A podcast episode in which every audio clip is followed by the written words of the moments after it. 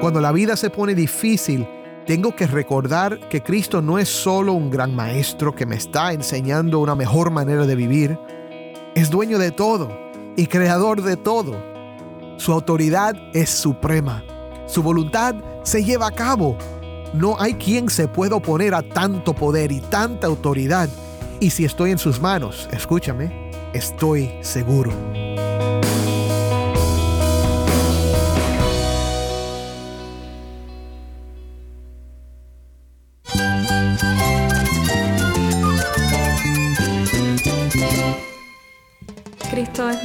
Cristo es el Rey del universo, es quien guía nuestras vidas. Él es grande y amoroso. Él es real. Solamente Jesucristo es nuestro Señor y Salvador.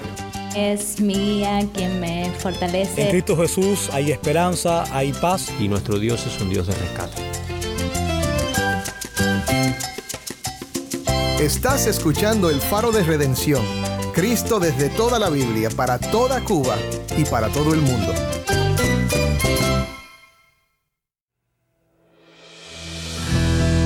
Hola, soy el pastor Dani Rojas, el nuevo director y locutor del Faro de Redención. Gracias por acompañarme hoy. Estamos comenzando una nueva serie titulada Suprema Majestad, Cristo Desvelado, un estudio de la epístola a los Hebreos. Vamos a pasar cuatro semanas estudiando esta carta que, para muchos, tal vez sea difícil de entender. No quiero que te asustes. Vamos a tomarnos nuestro tiempo para explicar las partes difíciles, porque esta epístola es una joya que nos da una revelación poderosa de quién es Jesús.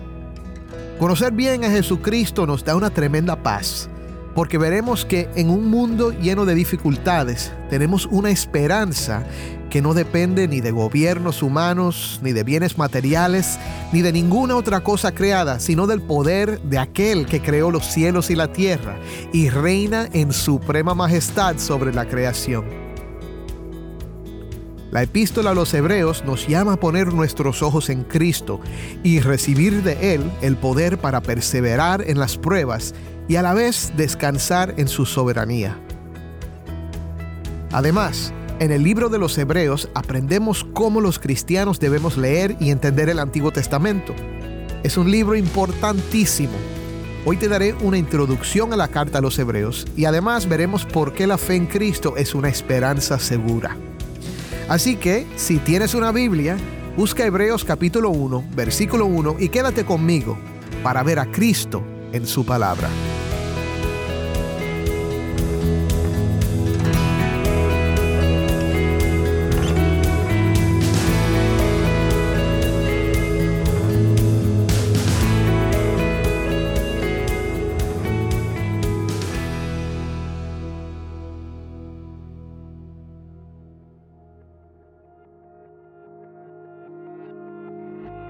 En el año 70 después de Cristo, cuatro legiones de soldados romanos, bajo la dirección del general Tito, hijo del emperador Trajano, rodearon la ciudad de Jerusalén para castigar una rebelión de los judíos. Según Josefo, un historiador judío y testigo de estos sucesos, el general no quería que se destruyera el templo, pero la pasión y celo de los judíos que lo defendían era tan grande que fue necesario incendiar las puertas del templo.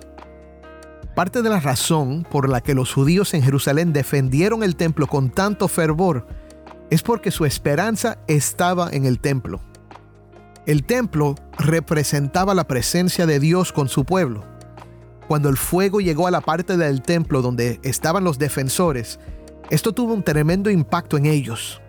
Josefo escribió, al ver los judíos este fuego a su alrededor, sus espíritus se hundieron junto con sus cuerpos y estaban bajo tal asombro que ni uno solo de ellos se apresuró a defenderse o apagar el fuego, sino que permanecieron como espectadores mudos. ¿Dónde estaba Dios?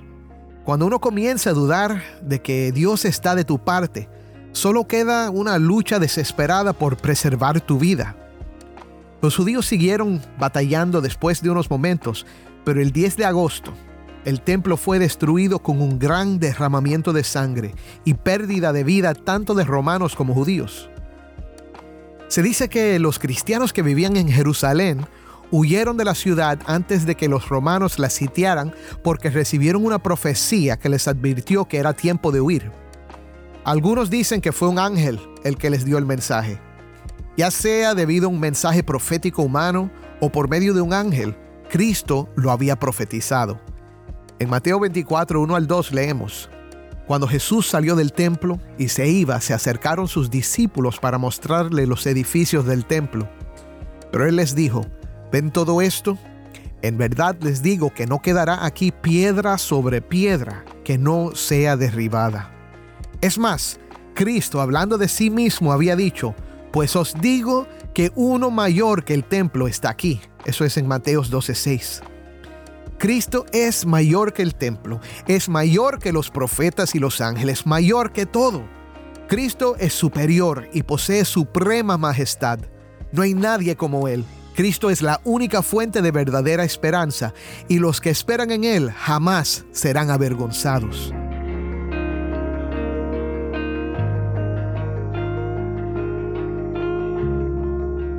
La epístola de los Hebreos está escrita para hablarnos de la suprema majestad y autoridad de Cristo. Gracias a Dios, momentos como la destrucción de Jerusalén y el templo no ocurren todo el tiempo. Sin embargo, hay muchas experiencias en la vida que pueden asustarnos y a veces hasta hacernos retroceder en la fe, perder la esperanza y hasta buscar soluciones en cosas que antes habíamos rechazado. Cuando llegan los problemas y no hay respuestas a las preguntas, algunos se sienten tentados a buscar la bebida o alguna droga para escapar. Otros sentirán el impulso a perderse en los placeres físicos o a fugarse a las filosofías falsas que antes les sirvieron. Otros, como los judíos en el templo, quedarán paralizados e impotentes ante las pruebas, o lucharán aferrados a cosas pasajeras e inseguras. Pero mi hermano, no es así cuando se trata de Cristo. No, no es así. La fe en Cristo es una esperanza segura. Este es el tema principal de la epístola que vamos a estudiar. Ahora, no sabemos quién fue el autor de la epístola a los hebreos. La tradición más temprana de la iglesia afirma que Pablo fue el autor y que la escribió en hebreo a judíos cristianos que vivían en Alejandría, Egipto, y que el doctor Lucas la tradujo al griego con un lenguaje más refinado que el de Pablo sugieren que Pablo no se identificó por humildad, ya que Cristo lo nombró apóstol a los gentiles y no a los judíos. Pero, como el autor no se identifica, los expertos hoy prefieren decir que el autor es desconocido.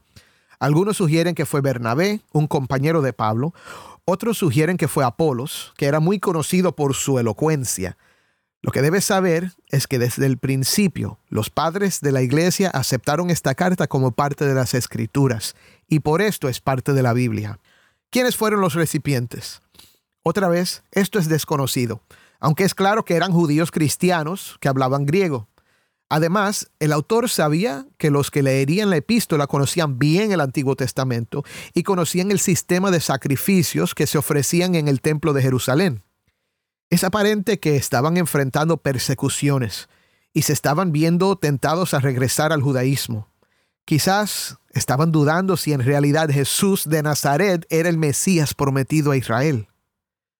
La fecha de la epístola tiene que haber sido antes de la caída de Jerusalén. Cuando menciona los sacrificios en el templo, el autor escribe como si todavía se estaban ofreciendo Muchos eruditos piensan que debe haber sido escrito alrededor de 64 o 65 después de Cristo. Bueno, ahora que ya te he dado esta introducción a la epístola, vamos a ir al texto con la voz de Taimí, que nos acompaña desde Bauta, Cuba. Es una lectura corta, Hebreos 1 del 1 al 3. Dios, habiendo hablado hace mucho tiempo, en muchas ocasiones, y de muchas maneras a los padres por los profetas, en estos últimos días nos ha hablado por su Hijo, a quien constituyó heredero de todas las cosas, por medio de quien hizo también el universo. Él es el resplandor de su gloria y la expresión exacta de su naturaleza, y sostiene todas las cosas por la palabra de su poder. Después de llevar a cabo la purificación de los pecados, el Hijo se sentó a la diestra de la majestad en las alturas.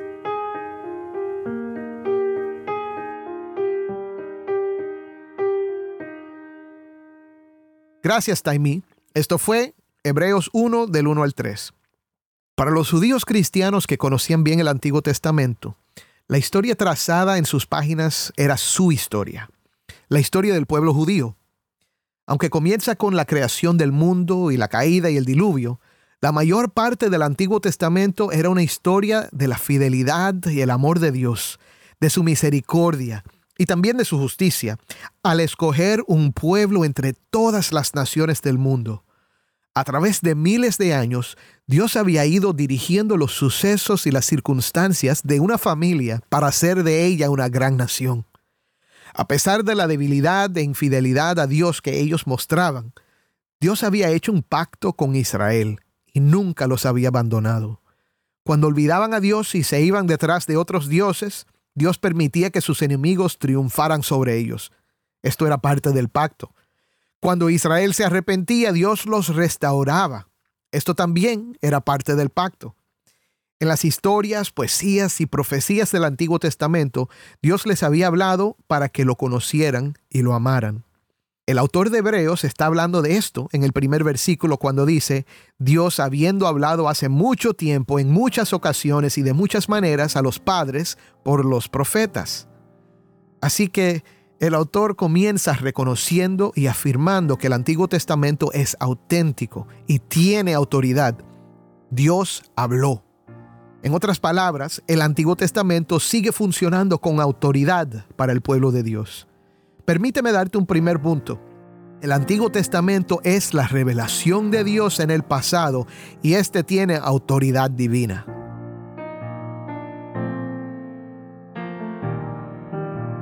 Escúchame, hermano. Esto tiene gran importancia. Hay muchas personas que no saben cómo leer e interpretar el Antiguo Testamento. A veces tratamos al Antiguo Testamento como poco más que un libro de historias para enseñarle lecciones morales o éticas a nuestros hijos en la escuela dominical. Otras veces usamos sus historias como metáforas o alegorías. Las interpretaciones creativas abundan, pero muchas veces sin entender el contexto o el punto de la historia original. Leemos los salmos para confortarnos y, y las partes que no entendemos las dejamos a un lado. Esto no debe ser así. Dios habló y sigue hablando por medio del Antiguo Testamento y este tiene autoridad divina, pero tenemos que saber cómo leerlo y entenderlo correctamente. Ahora, el versículo siguiente nos muestra que hay algo más. El Antiguo Testamento está repleto de profecías, más de 300 en las que Dios promete que vendría alguien que sería el gran profeta, rey y sacerdote de su pueblo. Este sería un hombre ungido, que en hebreo es Mesías y en griego es Cristo, que vendría a salvar a su pueblo y establecer su reino para siempre. Los judíos esperaban ese Mesías, pero antes de la venida de Jesús no había llegado. Como dice Alberto Moller, un teólogo y autor norteamericano, el Antiguo Testamento es una historia que necesita una conclusión, una conclusión mesiánica. El versículo 2 nos da la conclusión. En estos últimos días nos ha hablado por su Hijo. Aquí tenemos el segundo punto. El Hijo de Dios es la última revelación de Dios en estos últimos tiempos. Algo que hemos dicho y seguiremos diciendo es que Cristo es la última y máxima revelación de Dios. No hay otra. Los últimos días se refiere al tiempo desde la venida de Cristo hasta que venga otra vez. En tiempos pasados, Dios habló por medio de profetas, hombres inspirados por el Espíritu Santo para comunicar un mensaje de Dios. A veces vino por medio de visiones, otras veces en sueños, en ocasiones por medio de una voz audible, a través de ángeles y una vez hasta por un asno. Como dice el versículo 1, fue en muchas ocasiones y de muchas maneras, pero ahora Dios nos habla por medio de Cristo, por medio de su Hijo. Los judíos cristianos que recibieron esta epístola necesitaban oír esto. Hay personas que les gusta estudiar lo que dicen los rabinos y se pasan el tiempo estudiando el Antiguo Testamento en el contexto judío y hasta aplican estas ideas al Nuevo Testamento. Ahora no estoy diciendo que están equivocados en todo, y a veces nos pueden ayudar a entender cosas difíciles, pero la revelación de Dios por medio de su Hijo es lo que ilumina el Antiguo Testamento para ayudarnos a entender el mensaje de Dios. Es en Cristo que entendemos el propósito de Dios que se reveló progresivamente en el Antiguo Testamento. Cuando entendemos el Evangelio de Jesucristo, podemos mirar atrás y ver lo que Dios estaba haciendo y por qué lo hacía. En los próximos días y semanas vamos a ver cómo el Evangelio transforma nuestro entendimiento de todo lo que leemos en la Biblia. El Evangelio es una luz que alumbra lo que antes estaba escondido entre las sombras. Es algo poderoso y no vas a querer perderte ni uno de los episodios. Ahora, leamos el versículo completo. En estos últimos días nos ha hablado por su Hijo, a quien constituyó heredero de todas las cosas, por medio de quien hizo también el universo. El resto del versículo es súper importante. Después de dos mil años de cristianismo, para muchos que hemos crecido conociendo la fe cristiana, es fácil decir que Jesucristo es el Hijo de Dios. No nos cuesta trabajo decirlo. Es más, no nos cuesta mucho trabajo decir que creemos que Cristo es Dios. Sin embargo, esto no era así en el mundo del Nuevo Testamento y en los primeros años después de Cristo. Para los que oyeron a Jesús declararse hijo de Dios, eso era un escándalo. Por ejemplo, en Juan capítulo 5, versículos 17 y 18 vemos la reacción de los líderes judíos a algo que Jesús dijo cuando ellos se preguntaban por qué él hacía milagros en el día de reposo. Pero Jesús les respondió, hasta ahora mi Padre trabaja y yo también trabajo. Mira cómo ellos reaccionan. Entonces, por esta causa, los judíos aún más procuraron matar a Jesús, porque no solo violaba el día de reposo, sino que también llamaba a Dios su propio Padre, haciéndose igual a Dios. En Juan 10, 30 al 33 vemos algo parecido. Mira lo que dice Jesús. Yo y el Padre somos uno. Ahora mira cómo responden a esto. Los judíos volvieron a tomar piedras para tirárselas. Entonces Jesús les dijo, les he mostrado muchas obras buenas que son del Padre. ¿Por cuál de ellas me apedrean? Los judíos le contestaron, no te apedreamos por ninguna obra buena, sino por blasfemia, y porque tú, siendo hombre, te haces Dios.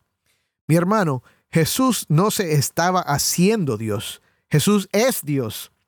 Los líderes judíos lo entendían de esta manera y por esto lo querían matar.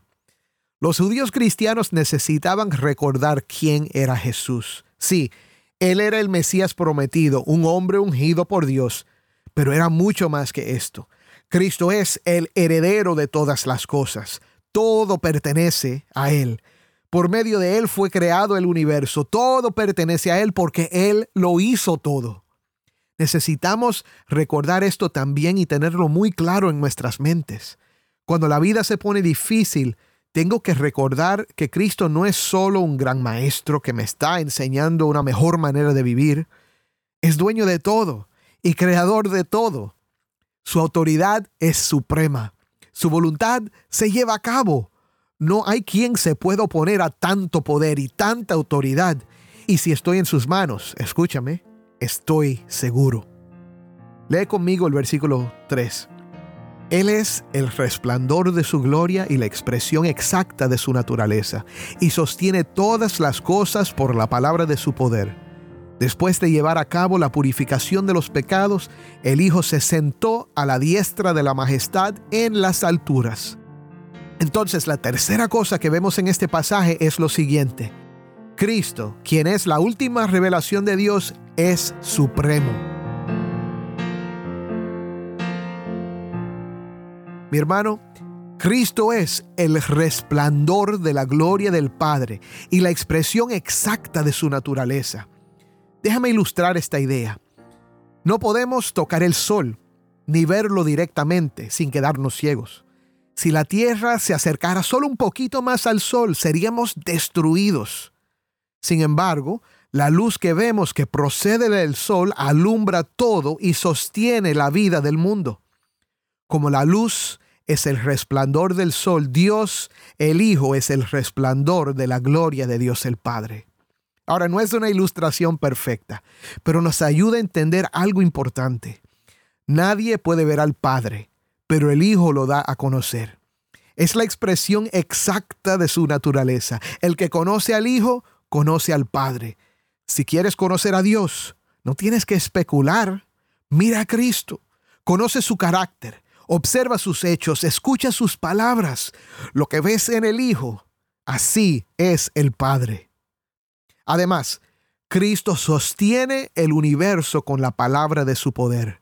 Por la palabra todo fue creado y por la palabra todo se sostiene. Colosenses 1.17 dice, y Él es antes de todas las cosas, y en Él todas las cosas permanecen. Cuán grande es Él, cuán grande es Cristo. Lo último que dice este versículo era de mucha importancia para los judíos cristianos y para nosotros también. Cristo llevó a cabo la purificación de pecados y se sentó a la diestra de la majestad en las alturas. A ellos les recordaba que no tenían necesidad de los sacrificios en el templo. Es más, unos años después de recibir esta epístola, el templo sería destruido por los ejércitos de Roma y no quedaría una piedra encima de la otra. A nosotros nos recuerda que no tenemos que hacer nada para que Dios nos acepte más que confiar en su Hijo. La purificación de tus pecados ya lo llevó a cabo Cristo en la cruz. Y ahora Él está sentado en el trono, habiendo hecho todo lo necesario, escúchame, todo lo necesario para perdonarte y restaurarte a una relación con Dios. Mira lo que todo esto nos dice. Cristo es supremo en su ser en sus acciones y en la salvación. No hay nadie como Él. Mi hermano, Dios ha hablado por medio de su Hijo y trae un nuevo pacto con promesas mejores y una esperanza segura, porque vienen a través de su Hijo, Cristo Jesús. Créelo. Amén.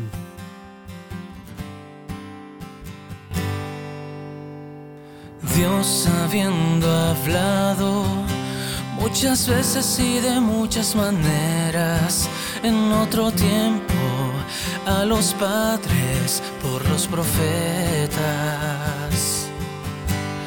En estos postreros días los ha hablado por el Hijo, a quien constituyó heredero de todo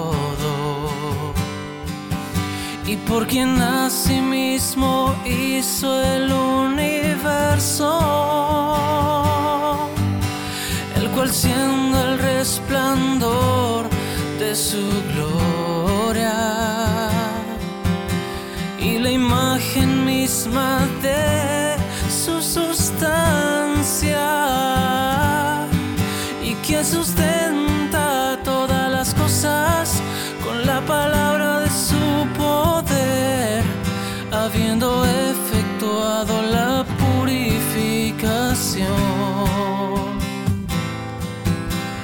de nuestros pecados por medio de sí mismo.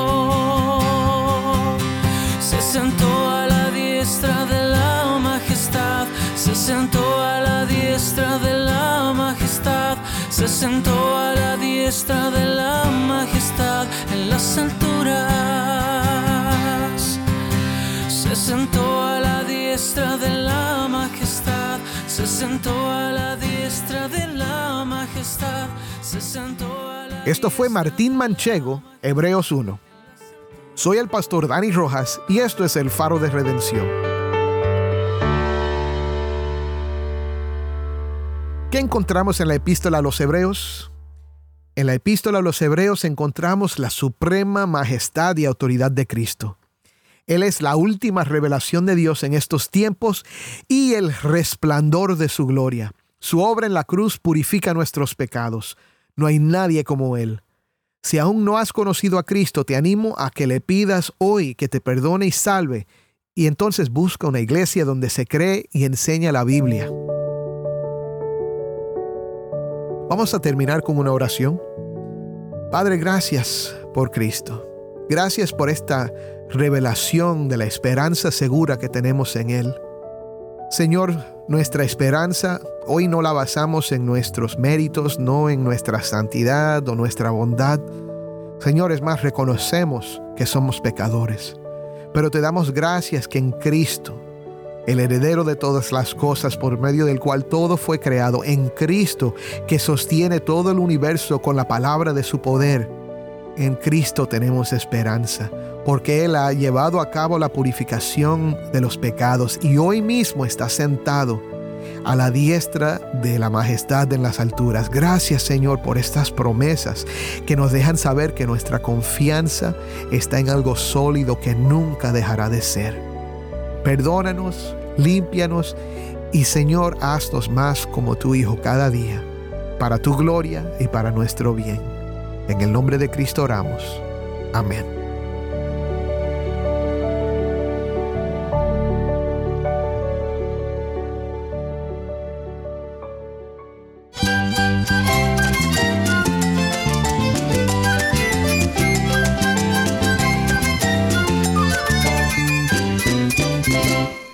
Pastor Dani Rojas y esto ha sido el faro de redención. Te invito a que me acompañes mañana en esta serie Suprema Majestad, Cristo desvelado. El faro de redención, resplandeciendo la luz de Cristo desde toda la Biblia, para toda Cuba y para todo el mundo.